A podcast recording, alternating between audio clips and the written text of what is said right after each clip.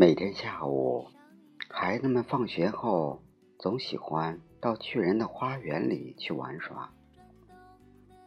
这是一座很美丽的大花园，绿油油的草地像地毯似的柔软，美丽的鲜花随处可见，多的就像天上的星星。还有十二棵桃树，一到春天。就开出粉扑扑的团团花朵，秋天里则结满了香甜的蜜桃。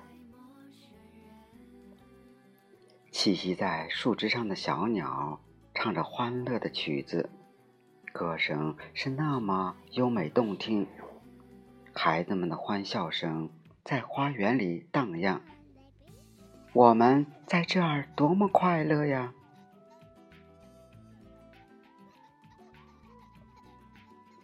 一天，巨人回来了。原来他到朋友家做客去了，一去就是七年。一进家门，他就看见了在他花园中嬉笑打闹的孩子们。你们窜到这儿来干什么？巨人粗暴的叫道。孩子们吓得一哄而散。我的花园就是我的花园。他继续吼道：“这点道理你们还不明白吗？除了我，谁也不准进来玩。”于是，他在花园的四周筑起了一道又高又厚的围墙，还挂起了一块告示牌，上面写着：“严禁外人入内，违者重罚。”从此，可怜的孩子们再也没有这么好玩的地方了。春天来了，漫山遍野开着五颜六色的小花，到处都有小鸟在歌唱。唯独巨人的花园里还是寒冷的冬天。由于看不见孩子们，小鸟不肯飞到这里歌唱。连桃树也忘了开花。一天，有一朵美丽的小花从草地里探出了脑袋，可是，一看到告示牌，他心里为孩子们感到难过，马上重新钻进土里睡觉去了。花园里一片凄凉，只有雪和霜心里高兴，他们兴奋地欢呼。哈！春姑娘把这个花园给忘掉了，这一下我们可以一年四季都住在这里了。大雪给草地披上了厚厚的白色大衣，严霜给树木穿上了亮晶晶的银装。他们还请来了北风大哥作伴，他穿着毛皮大衣，整天在花园里东奔西闯。咆哮如雷，吹断了所有的烟囱顶筒。他说：“这真是个好地方，应该把冰雹大爷也请来。”冰雹大爷真的来了，他每天要在这儿闹上三个小时，噼里啪啦的打在房顶上，把瓦片砸个稀巴烂，还围着花园飞快的乱跑。呼出阵阵袭人的寒气。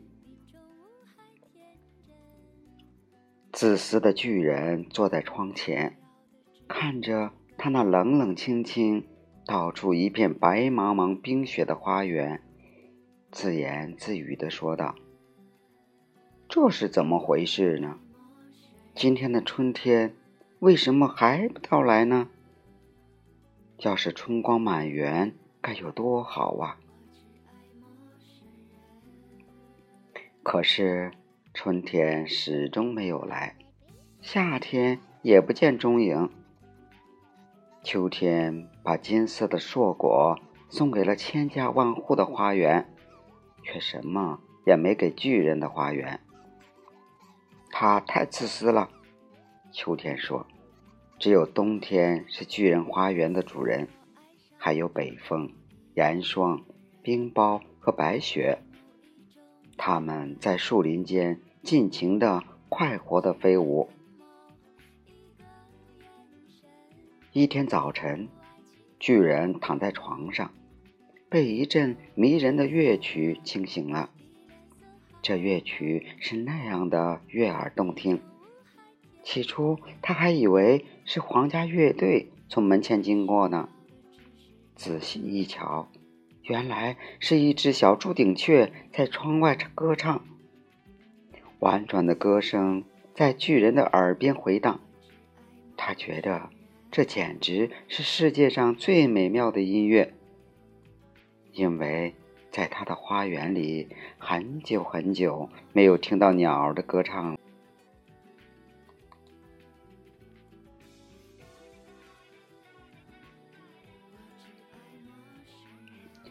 冰雹闻声停住了狂乱的舞步，北风也止住了咆哮。一阵清香透过敞开的窗户扑进了巨人的鼻中。春天总算来了，巨人说着，便从床上跳下来，伸出脑袋向窗外张望。他看到了什么呢？他看到了更美妙的景象。围墙上挖了一个小洞，一群孩子从洞口爬了进来。他们攀上花园的果树，每棵树上都有一个孩子。桃树看见孩子们终于又来了，心里非常高兴，因此用鲜艳的花朵把自己打扮起来，伸出粉枝嫩杈，在孩子们脑袋上方轻悠悠的摆动。鸟儿们欢快的跳啊唱啊，朵朵鲜花纷纷从绿油油的草丛里探出头来，尽情的欢笑。多么迷人的景象啊！可是，花园里仍然有一个角落是冬天，这是花园的最边缘的角落。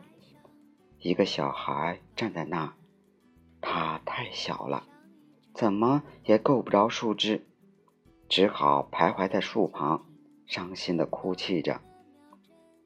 那棵可怜的树上，仍旧是一片白雪冰霜，北风还在树梢上空呼啸。小树着急地说：“快爬上来吧，孩子！”说着，他把树枝低垂下来，几乎贴近地面。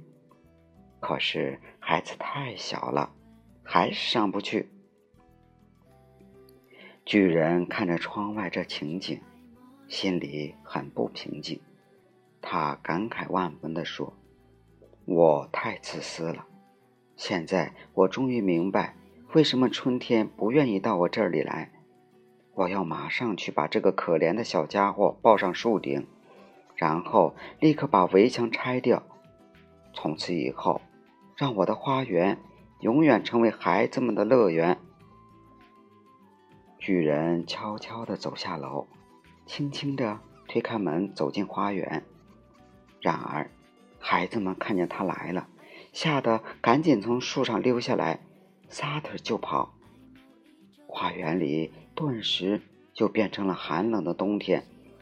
只有那个最小的孩子没有逃，因为他哭得太伤心了，泪水遮住了眼睛。他根本没有发现巨人出来了。巨人小心翼翼地走到他的背后，把他轻轻地抱起来，放在树枝上。树上立刻开出了鲜花，鸟儿也飞来歌唱。小孩伸出双臂搂住巨人的脖子，亲吻他。别的孩子看到巨人不再像从前那么凶狠，便纷纷跑回来。春天也跟着孩子们来了。巨人说：“孩子们，从现在起，花园就是你们的啦。”说完，他抡起一把大斧，把围墙全部拆光了。